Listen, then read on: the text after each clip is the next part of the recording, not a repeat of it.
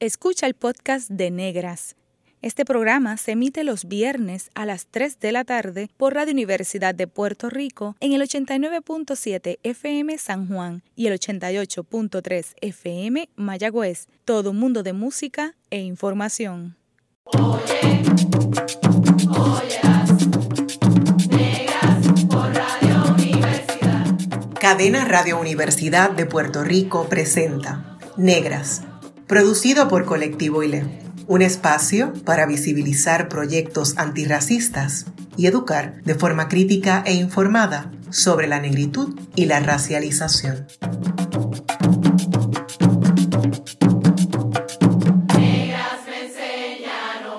Saludos a toda la radio audiencia que nos escucha a través de Cadena Radio Universidad de Puerto Rico. En esta edición de Negras les saludan Mayra Díaz Torres y Bárbara Abadía Resach. Para iniciar el año, qué mejor manera que a través de la astrología y determinando las resoluciones para el año nuevo. Para ello nos acompaña la psicóloga clínica y astróloga afropuertorriqueña Veroska Williams. Bienvenidas a Negra, doctora Williams. Ay, gracias, muy contenta de estar aquí. Qué bueno compartir este gran día con ambas. Gracias por estar. Gracias, es un placer tenerla con nosotras. Veroshka Williams fundó y dirige Sanación Infinita PR, una clínica multidisciplinaria enfocada en salud mental y bienestar. Su visión y trabajo la definen como una emprendedora de sabiduría. Veroshka, háblenos de su infancia y su educación. ¿Cuáles son los recuerdos más significativos de esas etapas de infancia y adolescencia? Wow, esa es una pregunta que va así al grano de lo, de lo más bonito que, recuerdo de mí, ¿verdad? Precisamente esa época de, de, crecer con mi abuela en Puerto Rico. Yo vengo de una familia, ¿verdad? Compuesta realmente por mi abuela. Mis padres fallecieron cuando yo era pequeña. Y pues una historia bastante interesante. Mi mamá puertorriqueña, mi papá afroamericano. Y se conocieron en Nueva York a mi mamá le encantaban, ella era de tez blanca, pero le encantaba la cultura negra. Y pues se enamoró de un bello negro que era mi papá. Eh, y allá fueron a enamorarse a Nueva York. Y pues, ¿verdad? Era en los plenos ochentas, mi papá veterano de guerra. No sabemos bien de dónde lo adquirió, pero pues era VIH positivo. Y pues en el proceso de estar embarazada mi mamá, se enteran de que ambos están contagiados. Y pues yo tuve la suerte que no adquirí el virus, pero pues ambos este, por esa razón fallecieron y entonces yo pasé a vivir con mi abuela materna acá en Puerto Rico, ¿verdad? Yo nací en Puerto Rico y me crié con esa abuela. Así que fue una niñez bastante interesante porque pues yo marcadamente y visiblemente era distinta a mi familia materna, porque todos son, como decimos aquí, hinchos y pues no tenía realmente una referencia visible en mi entorno más cercano negro.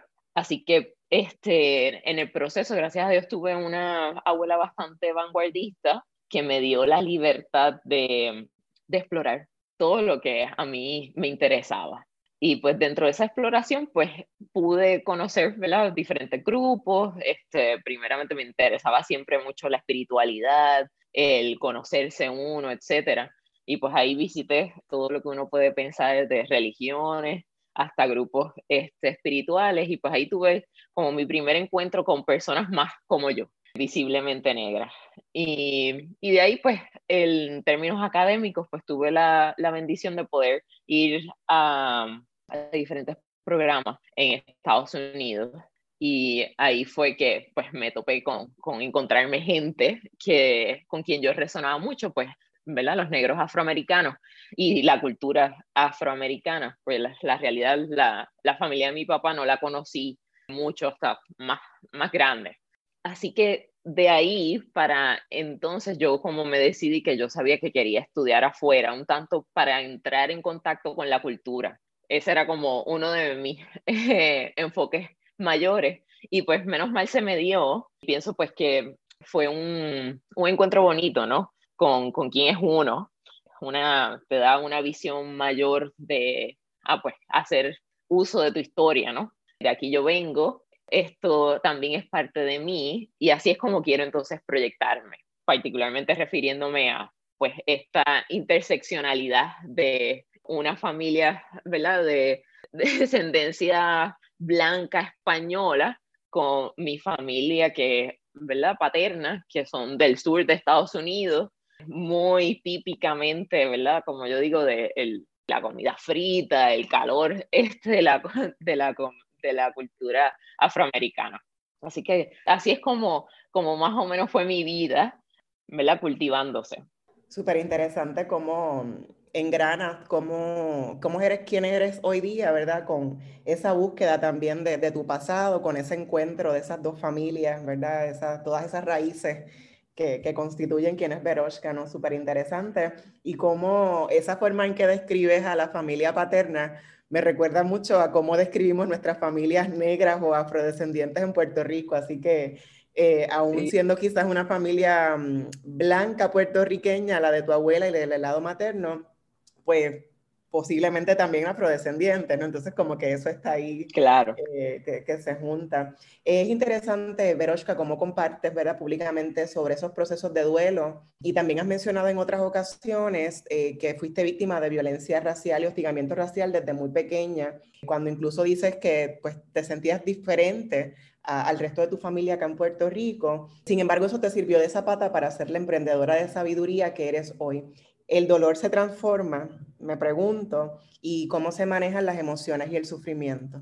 Mire, mi experiencia y, ¿verdad? y es lo, parte de, de donde sale todo mi trabajo y mi carrera, es que sí, el dolor eh, se transforma y pues, ¿verdad? Muchas veces el dolor es sufrimiento y pues como mínimo uno del sufrimiento quiere ir al dolor y del dolor de ahí partir a otros posibles estados del ser.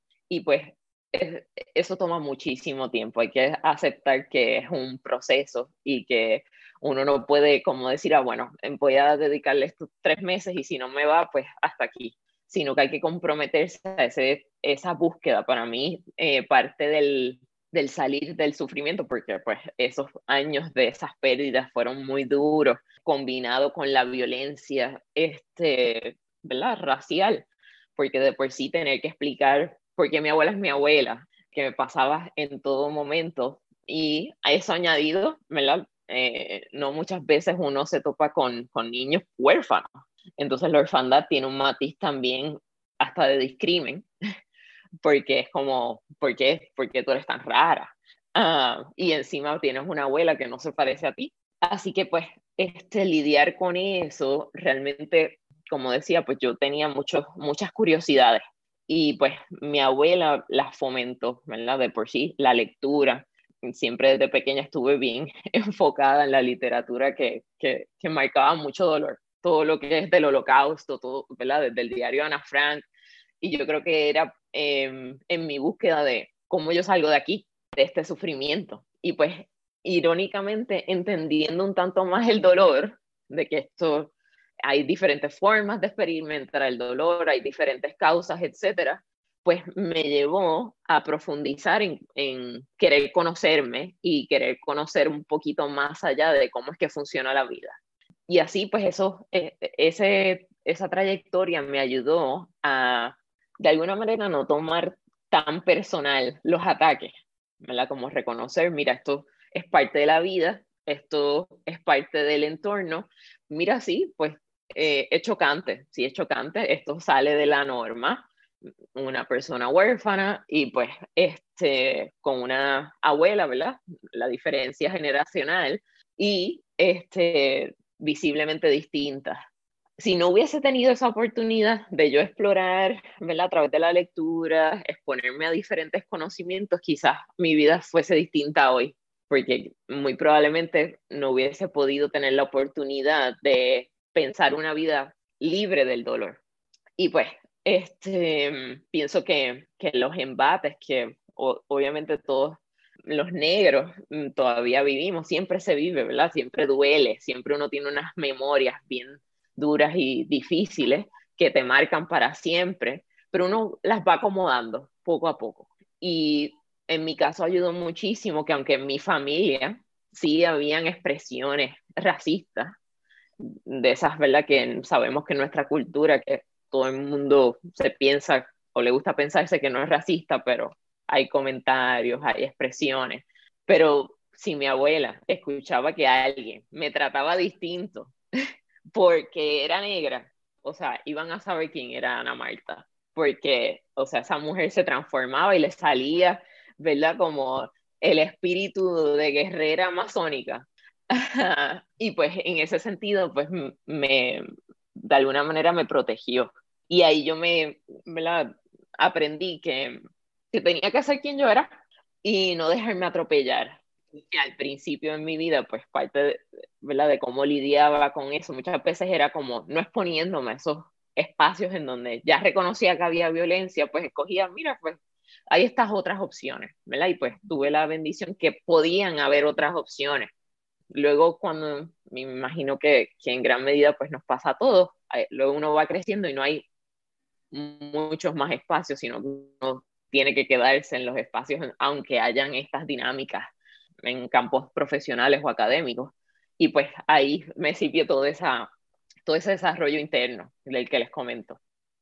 Gracias, Veroska. Eh, indudablemente el, el, el, rol de tu abuela en tu, en tu desarrollo eh, es significativo.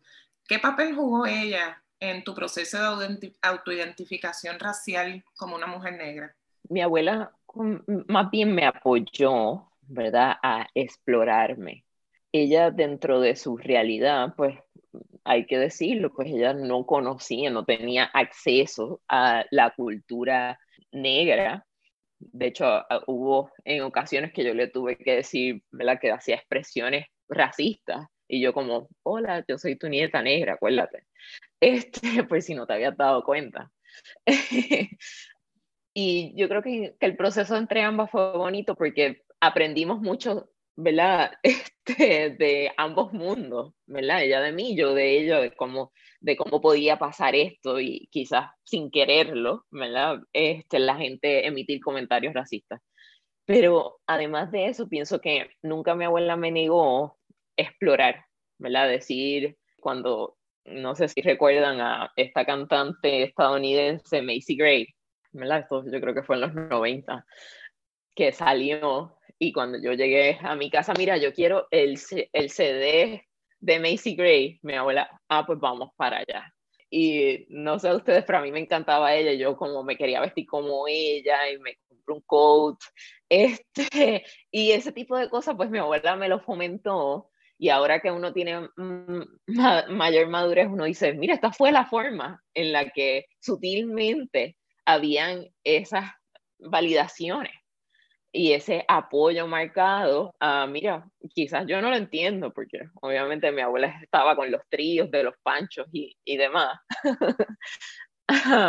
pero reconocía que era importante pues ver a alguien con afro, este, que se expresara libremente, incluso en su vestir. Así que fue, fue pienso, fundamental en, en mi proceso, su apoyo. Es bien interesante lo que mencionas, Veroshka, y también me quedé pensando cuando dijiste que tenías la bendición de, buscar espacios de donde escaparte de esos ataques racistas, ¿verdad? Del racismo antinegro. Eh, no sé si en Puerto Rico, también en Estados Unidos. Eh, así que ser racializada como negra, pues implica que mucha gente dude de nuestro intelecto, de nuestras capacidades, habilidades. Eh, ¿Cómo manejas ese, o sea, o si nos podrías decir cuáles son esos espacios de, de, escape, ¿no? Pues la música de Macy Gray, este, para la gente que nos escucha, muchas mujeres negras que nos escuchan, ¿cómo podemos escapar de esos ataques y esas violencias cotidianas racistas? Mira, yo tengo que decir que, que para empezar, mi primer encuentro fue en el deporte. Visité un campamento de tenis y pues los niños fueron súper crueles y el adulto a cargo como que yo sentí que no me protegió y yo dije, mira, el tenis hasta hoy día, el otro día empecé como que a darle una raqueta yo dije, bueno, quizás puedo, puedo volver a explorar este espacio. Pero cuando digo, pues me fui a otros espacios, pues busqué otro deporte que eh, pudiera encajar y que el, el colectivo fuese ¿verdad? inclusivo o diverso. Ah, en mi caso fue la natación. Ahora, en otros espacios donde uno no puede escapar, por ejemplo, en torno a los estudios, ¿verdad? Pues este, a mí me interesan mucho las ciencias y pues mi formación es bastante en la biología, ¿verdad? Este, en el bachillerato, pues yo hice premédica, etcétera. Yo fui a una universidad en Estados Unidos, Cornell University, y pues ahí hay bastante diversidad, pero pues esa diversidad es como quien dice controlada. Eh, que, y eso lo que quiere decir es que, bueno, hay negros, hay asiáticos, hay latinos, pero pues hay el dorm, el dormitorio donde viven los negros, donde viven este, los asiáticos, ¿verdad? Hay una segregación ahí. Pero yo en mi caso, pues, como que me gustaba siempre eh, expandir mi horizonte, estar con los judíos, con los latinos, con los negros. Y esa apertura que, que yo tenía en torno a autoexplorarme eh, me permitió encontrar como esa, esos espacios en donde sí me sentía cómoda, ¿verdad? Y, y pues, este, y lo que quiero decir, pues mira, sí había racismo, sí había una desventaja, sí, lo que tú mencionas, Bárbara, de uno, ¿verdad? Yo digo, eh, recuerdo en la universidad hasta la vestimenta que me ponía como para este, proyectarme seria, segura, que, que sabía. Este, pues eso sí lo tenía en mente, pero a la misma vez, dentro de ese mundo, pues al diversificar mis amistades, eh, explorar otras culturas, etcétera, pues pude encontrar mis espacios. Incluso aquí en Puerto Rico, ¿verdad? Ya adulta, después de la universidad, cuando regresé a Puerto Rico, pues también, ¿verdad? A mí me gusta el baile, me gustan los deportes y en los espacios en donde me bandeo, pues busco lugares en donde esa violencia pues no es tan marcada y aseguro que mi gente alrededor de mí pues esté validando quién, ¿verdad? Quién visiblemente soy. Es psicóloga clínica y astróloga. ¿Qué vino primero? ¿Cómo se combinan la psicología y la astrología? Pues vino primero la psicología, sí, definitivo. la psicología realmente me llevó a la astrología y yo siempre digo, mira, yo soy un, una nerda, me interesa muchísimo la investigación, el cerebro, etcétera. Y pues esa fue mi carrera por bastante tiempo. Después de la universidad me fui a dirigir este, investigaciones del cerebro con pacientes esquizofrénicos a Harvard. Y ahí buscando respuestas de tratamiento para personas con estas condiciones de salud mental severas pues me topé con una gran frustración. Y es que le, le, dediqué dos años a un proyecto investigativo para encontrar que lo que estábamos haciendo no, no daba ningún resultado. Y pues ahí fue como un, no, yo tengo que seguir explorando porque la psicología le falta.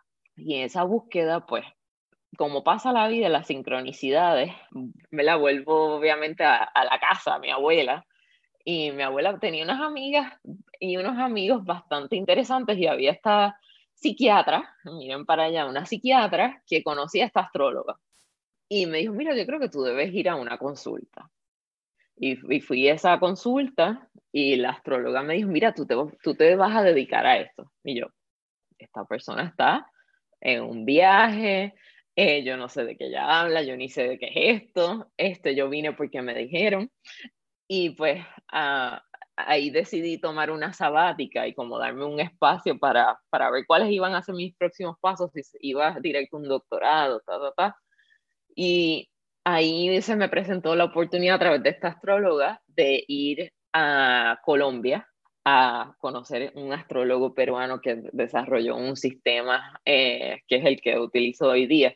Y me fui, estuve un año este, de discípula de, el, de este astrólogo, cuando yo primeramente en esa consulta me topé con la astrología, me voló la cabeza, en el buen sentido. Ahí como eh, pude ver que ahí había algo que le falta a la, a la psicología y es que podemos dar información concreta sobre la persona, ¿verdad? No es como, ah, bueno, pues la búsqueda, digamos, de la profesión, pues sí, en la psicología hay pruebas, este, ¿verdad? Que uno puede hacer, eh, ¿verdad? De autoevaluarse personalidad, eh, competencias, etcétera, pero no son específicas, ah, son bastante amplias y generales.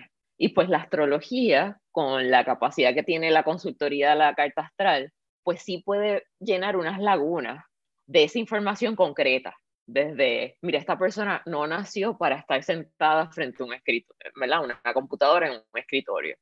Eso es algo que, ¿verdad? La psicología incluso, pues como está eh, licenciada o regulada, no permite al psicólogo decir, eh, ¿verdad? Algo así tan puntual, ¿verdad? Porque a veces una de las críticas mayores que recibimos los psicólogos es que somos muy de, bueno, pues puede ser lo que tú piensas, muy ambiguo.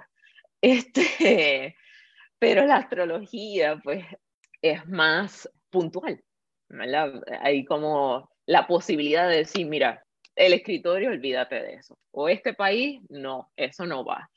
Eh, obviamente dentro de ello, esa consultoría, la persona tiene la posibilidad de, de, pues, a través de su libre albedrío, hacer lo que, lo que más desee o le entienda que le convenga. Pero el poder brindar esa información, que es información específica, eso fue lo que a mí me enamoró de la astrología.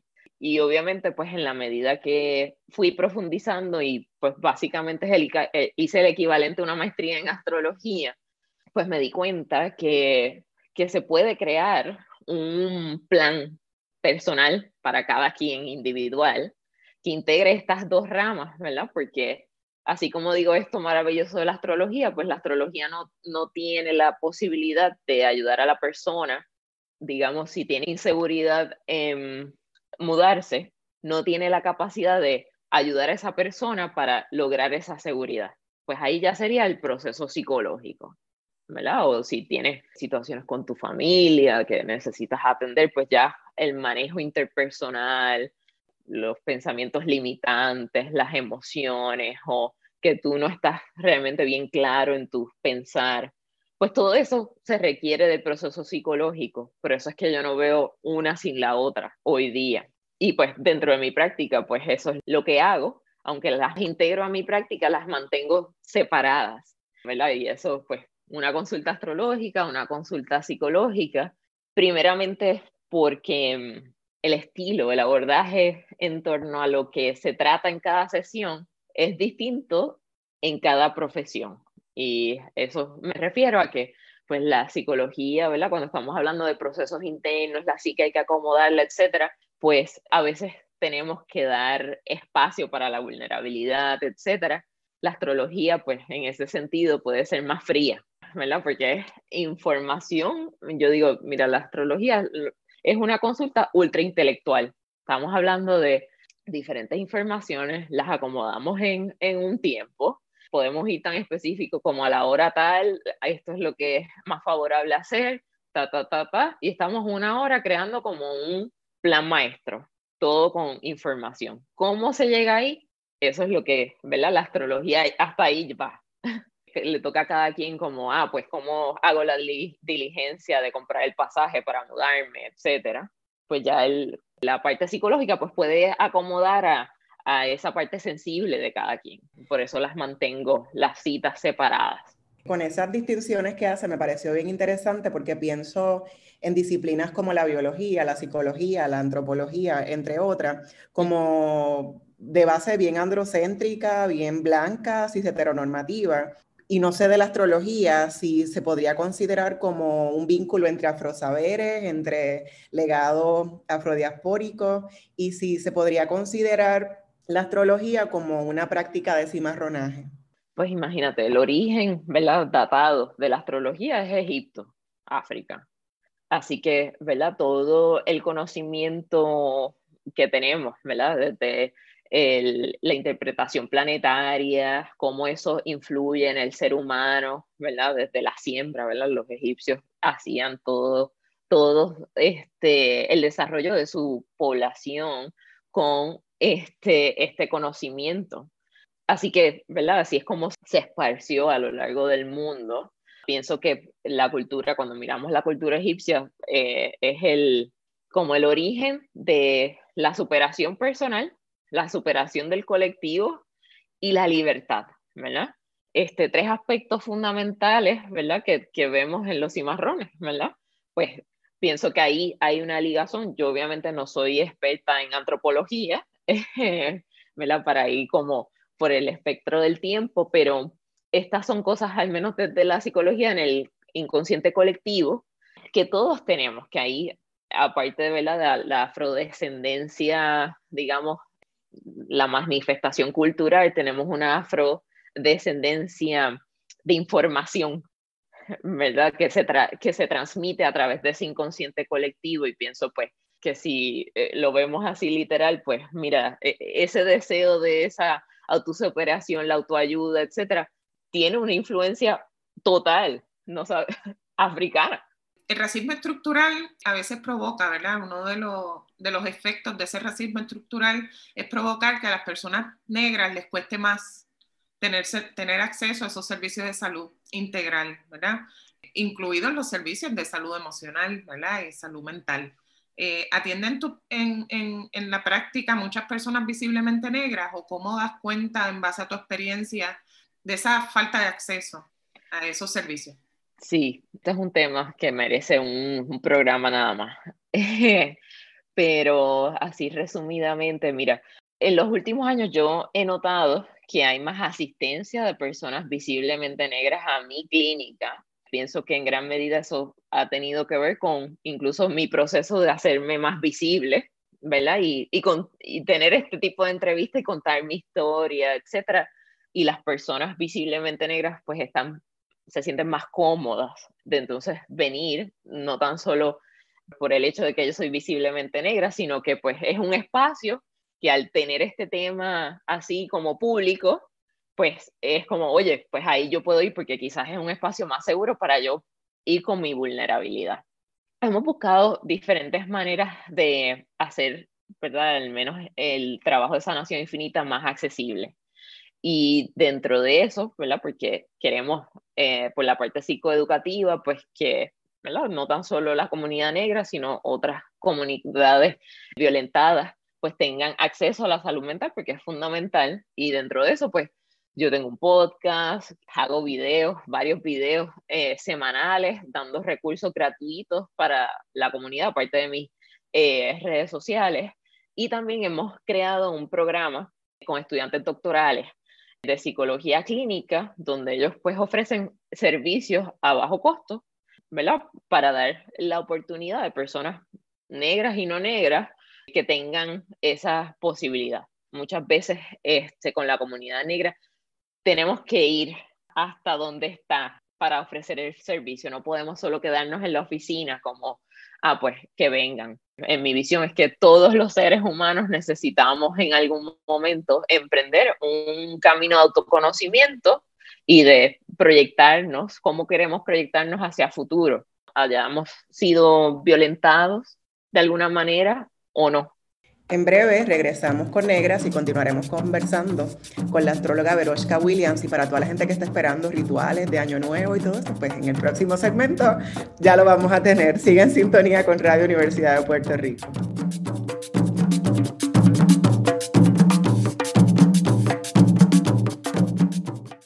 Está escuchando el podcast de Negras. Este programa se emite los viernes a las 3 de la tarde por Radio Universidad de Puerto Rico en el 89.7 FM San Juan y el 88.3 FM Mayagüez. Todo mundo de música e información. Oye, óyelas, negras por Radio Universidad. La clase de historia que no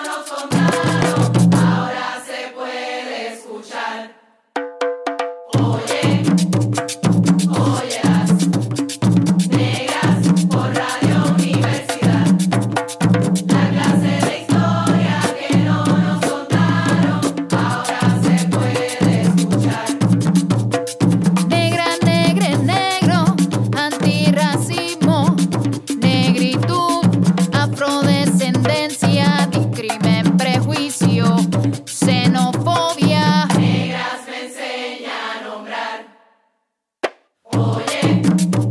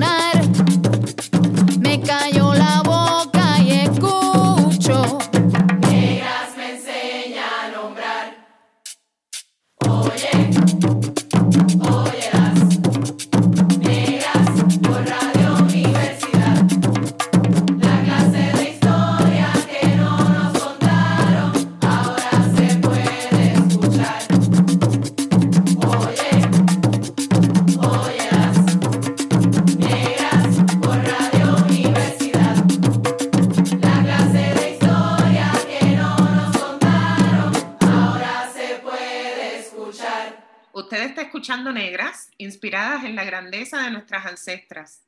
Les saludan Mayra Díaz Torres y Bárbara Badía Rexach. Hoy hablamos sobre astrología y resoluciones para el año nuevo con la doctora Veroshka Williams. Doctora, nos había anticipado en el segmento anterior sobre el proyecto Sanación Infinita Puerto Rico, también creo que está en Nueva York. Eh, si nos puede contar sobre la clínica en términos generales. Mira, pues Sanación Infinita es una clínica multidisciplinaria enfocada en la salud y el bienestar y multidisciplinaria porque, ¿verdad? Yo soy la fundadora y gestora uh, y están integrados mis servicios psicología y astrología, pero tenemos otros profesionales que brindan otros servicios que los integramos al tratamiento. ¿verdad? Y eh, nos gusta dar ese espacio individual de construir tratamientos particulares para cada quien y pues alguien que puede venir ya sea astrología o eh, a psicología, pues a lo mejor se puede beneficiar de que yo hable, ¿verdad? Tengo una comunicación directa con la acupunturista, que también es internista, y creamos un plan estructurado de tratamiento en conjunto hasta llegar a la meta que tiene la persona. Así que nos enfocamos mucho en los servicios multidisciplinarios individuales para adultos, hacemos otras cosas, damos talleres, estamos bastante activos en diferentes comunidades, ¿verdad? Dar eh, terapias de grupos, talleres psicoeducativos y en las redes. Y pues también somos un, lo que llaman un teaching center, un centro educativo. Sanación Infinita pues se compone de un mayor cúmulo de personas en Puerto Rico, en Nueva York apenas estamos, como quien dice, empezamos hace dos años y ahora con toda la pandemia, etcétera, pues estamos más en lo virtual en, ambas clínicas, pero la meta es poder tener varias sanaciones infinitas en diferentes puntos porque, ¿verdad? Pues sea puertorriqueños o otros grupos, pues necesitamos más este tipo de espacio de salud más humanizado, más individual, más atemperado a la necesidad de cada quien versus una prescripción estandarizada y generalizada. En estos tiempos hablamos mucho de sanación, específicamente, ¿verdad? Eh, en estos tiempos de, de finalizar y comenzar un año nuevo. Eh, se habla mucho de sanación, de éxito, de meta. ¿Qué papel juegan las fases lunares en, en el éxito de las personas? La luna, imagínate. la luna es eh, El, el astro que básicamente rige nuestro estado anímico ¿verdad? y nuestro ritmo diario por la vida.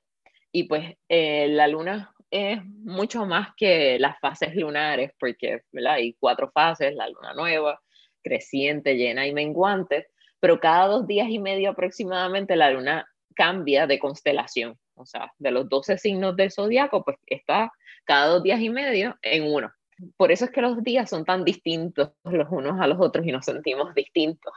¿verdad? Hay veces que uno siente y, y, te comunicas con tu, con tu gente y todo el mundo está como, ay, hoy está como para estar en la cama. Más allá de, de que esté lluvioso, pues esos sentires, esos saberes del sentir, eh, los está rigiendo en ese colectivo la luna. ¿Verdad? Y esto está súper documentado desde el campo electromagnético de la luna, cómo es, influye el, el campo electromagnético del, del planeta Tierra, los cambios en, las mareas, eh, los flujos, ¿verdad?, de nuestro cuerpo. Incluso, no sé si ustedes saben esto, pero el término lunático, que ahora pues eh, es despectivo, pero antes pues en la psiquiatría se utilizaba como, ah, esta persona diagnóstico lunático.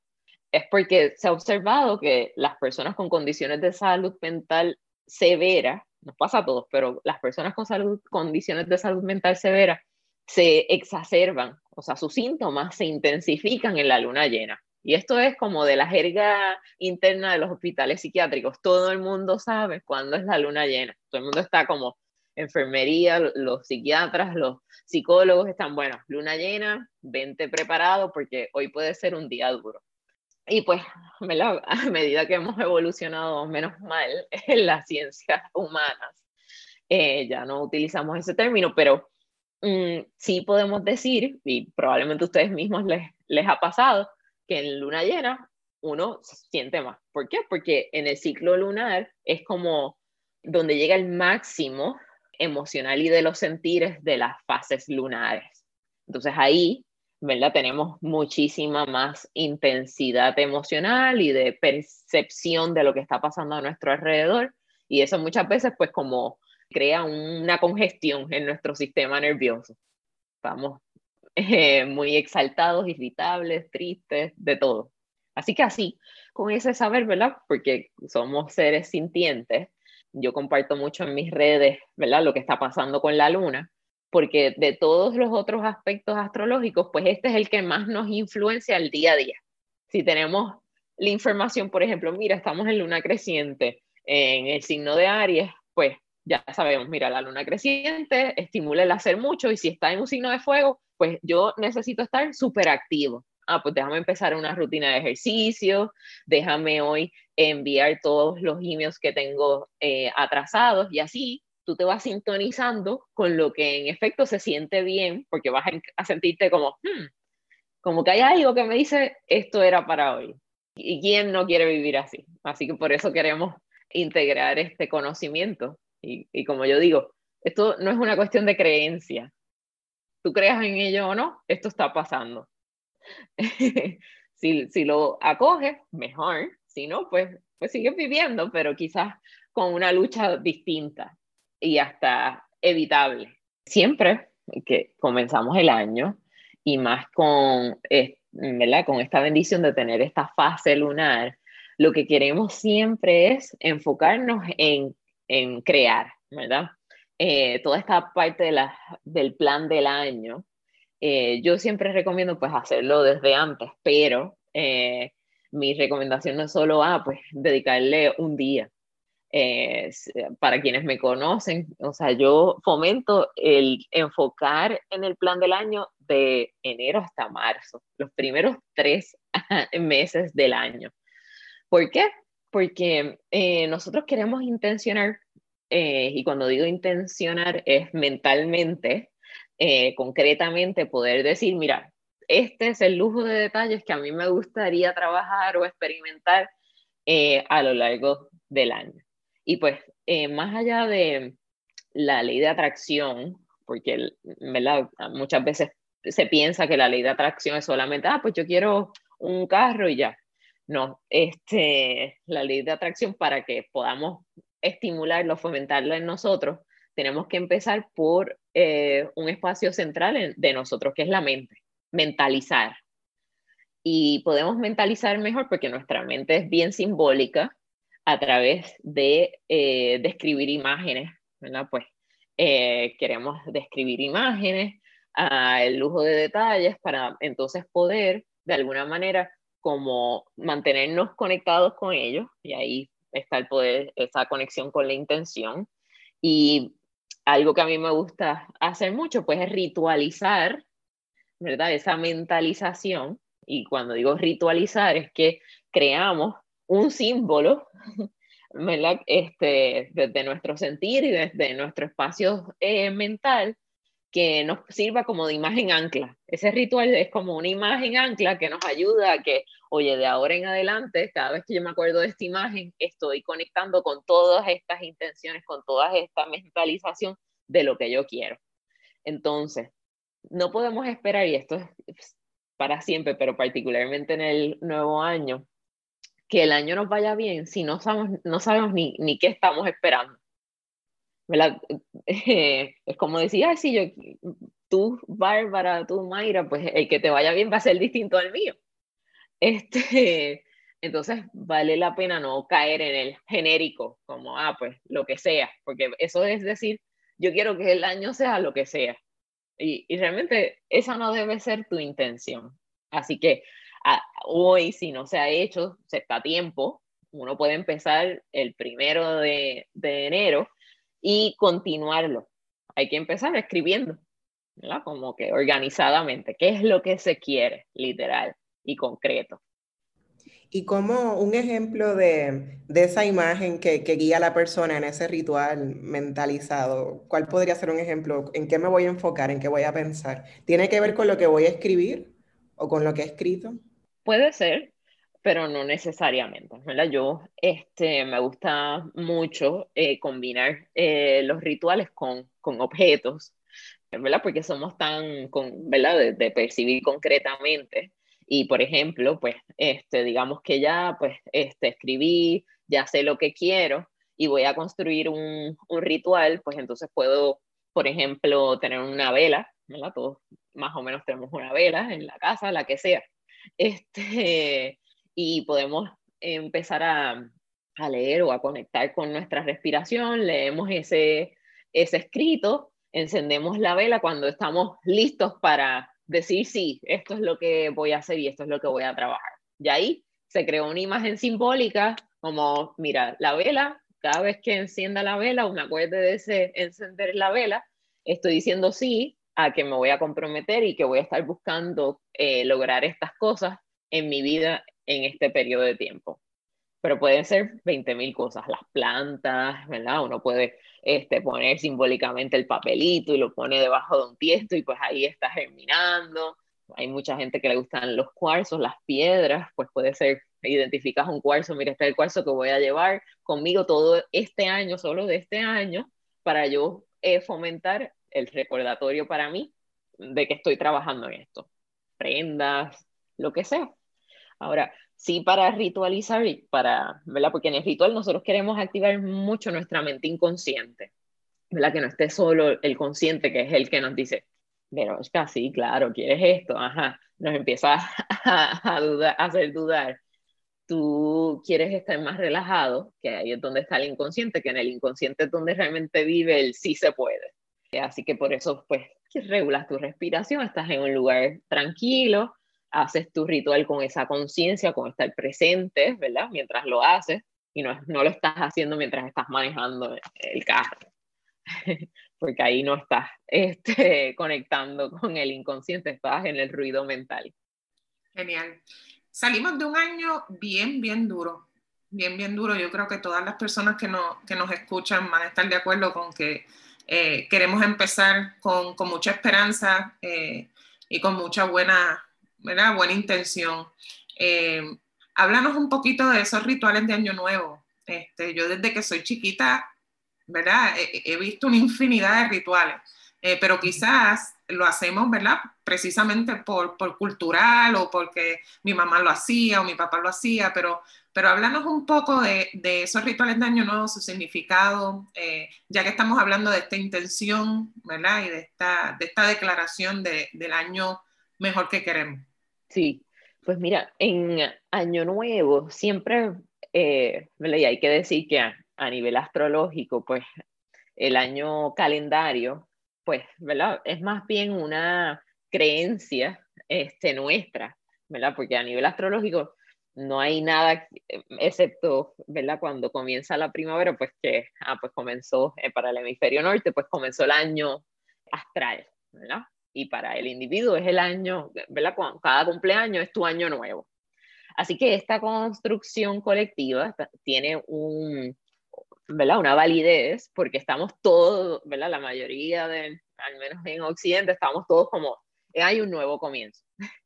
Y, ¿verdad? Nada más eso, el inconsciente dice, ok, hay un nuevo comienzo. Así que tenemos que, si queremos hacer rituales de año nuevo, partir desde ahí. ¿qué, qué puede autogenerarme a mí la sensación de un nuevo comienzo? Entonces ahí vamos a los símbolos clásicos, ¿verdad? Pues la luz, ¿verdad? El color blanco, el amarillo, ¿verdad? Conectamos como este, a mí me gusta pensarlos desde el sol y la luna, ¿verdad? Pues tú quieres este, estos astros que son los, más cercanos y los que eh, traen la vida al planeta, eh, tú quieres conectar con ellos. Así que para empezar los colores, ¿verdad? Amarillos, blancos, usualmente pues este, queremos el, el primero de enero, a mí yo soy bastante este, eh, conectada con los rituales, yo, ¿verdad? La primera semana de enero estoy como ah, más blanco, más amarillo, este, y además de eso, ah, queremos traer incluso energía nueva a nuestra, nuestro espacio. Y, por ejemplo, un regalo para la casa, eso ¿verdad? en Latinoamérica se hace mucho, como puede ser hasta una nueva planta, como simbólicamente, mira, traje la energía nueva o un algo nuevo a mi hogar.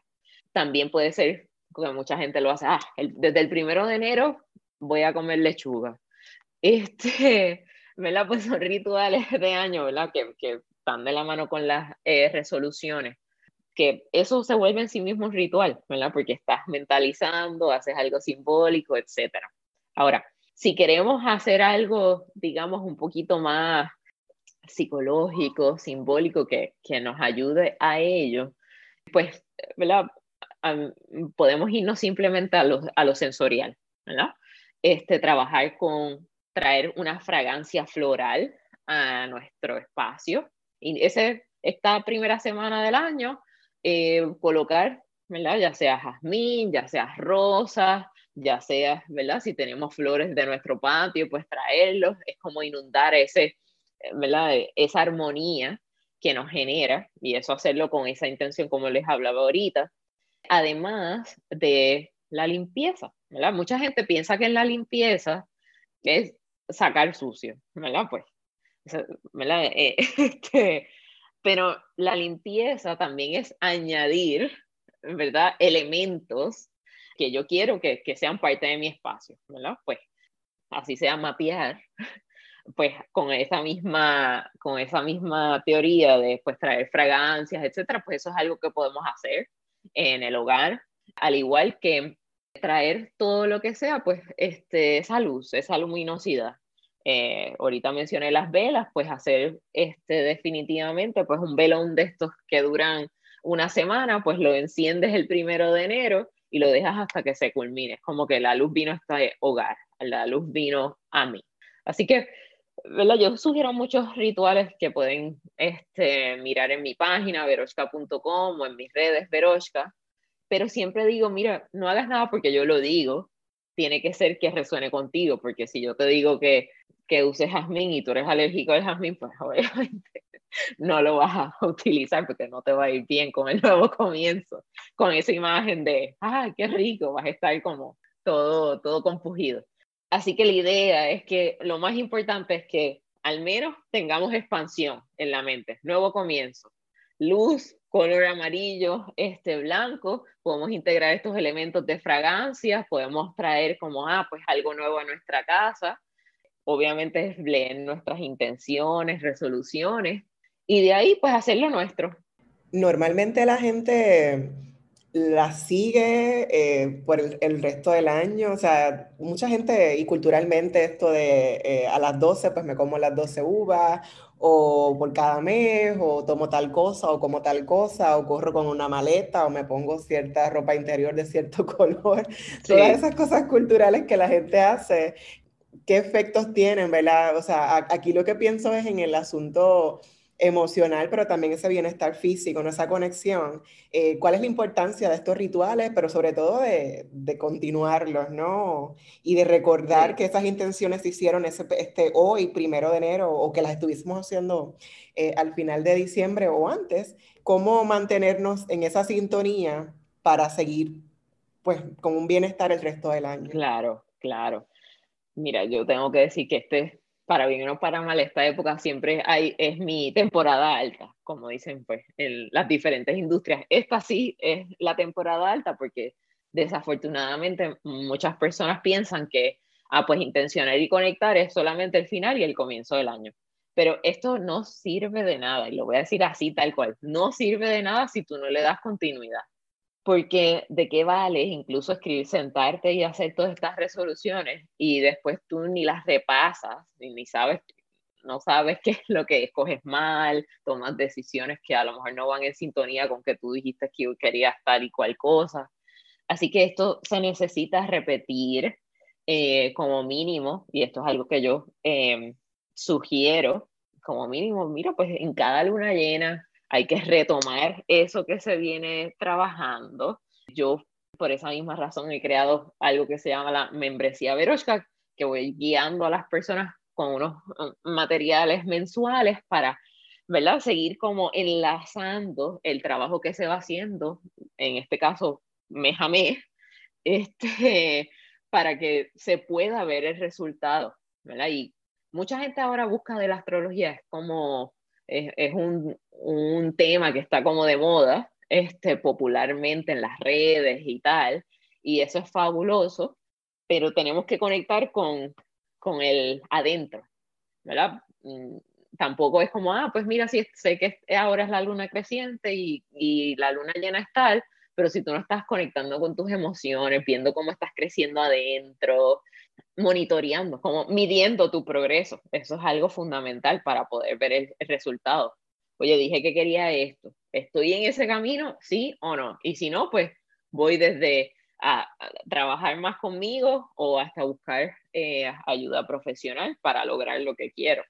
Así que eso, eso es fundamental, no lo dejen aquí hoy, incluso hay que refrescar, como quien dice, la imagen del ritual este, para seguir estimulando ese compromiso interno. Y por eso, pues yo sugiero esos rituales cada luna llena, como para refrescarlo, los eclipses, etc. Veroshka, tú guías las intenciones y los deseos y las aspiraciones de, de mucha gente. Ahora nosotros quisiéramos saber un poco de esas aspiraciones y de esos sueños que tiene Veroshka. Si nos puedes hablar un poco con, con qué tú sueñas, qué tú aspiras, que tú quisieras ver de este año nuevo. Definitivamente la vida en bienestar, ¿verdad? Para mí, para eh, todas esas personas que me siguen, ese es como mi, mi motor.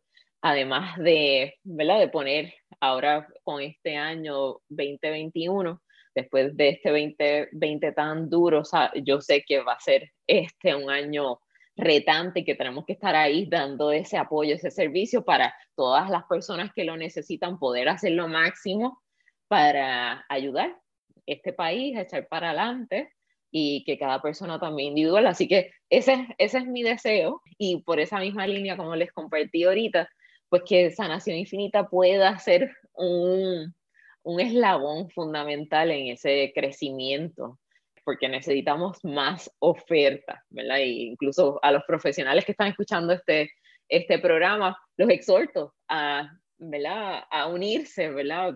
ya sea a proyectos como Sanación Infinita o individualmente, pero tenemos que hacer más, tenemos que estar más visibles, tenemos que ofrecernos más para, para lograr el bienestar y la sanación, porque sí se puede, esa es la meta. Gracias, doctora Veroshka Williams, por habernos acompañado en esta primera edición de, año, enero 2021. Eh, les invito a que visiten las páginas de la doctora Veroshka Williams y buscar en las redes sociales veroshka.com y sanacioninfinitapr.com. Veroshka sin, sin la A al final y con K. Pero pueden buscarla, yo sé que hay mucha gente que la sigue en las redes sociales. También les invito a visitar nuestras páginas en Facebook e Instagram, Colectivo ILE, o escribirnos a colectivoile.gmail.com y también visitar nuestra página colectivo-ile.org. Agradecemos al personal técnico de Radio Universidad por su apoyo en esta primera edición de Negras. No olviden sintonizar Negras el próximo viernes a las 3 de la tarde. Feliz viernes a todos. Cadena Radio Universidad de Puerto Rico y Colectivo ILE presentaron Negras, asumiendo nuestro justo rol como forjadoras de cambio.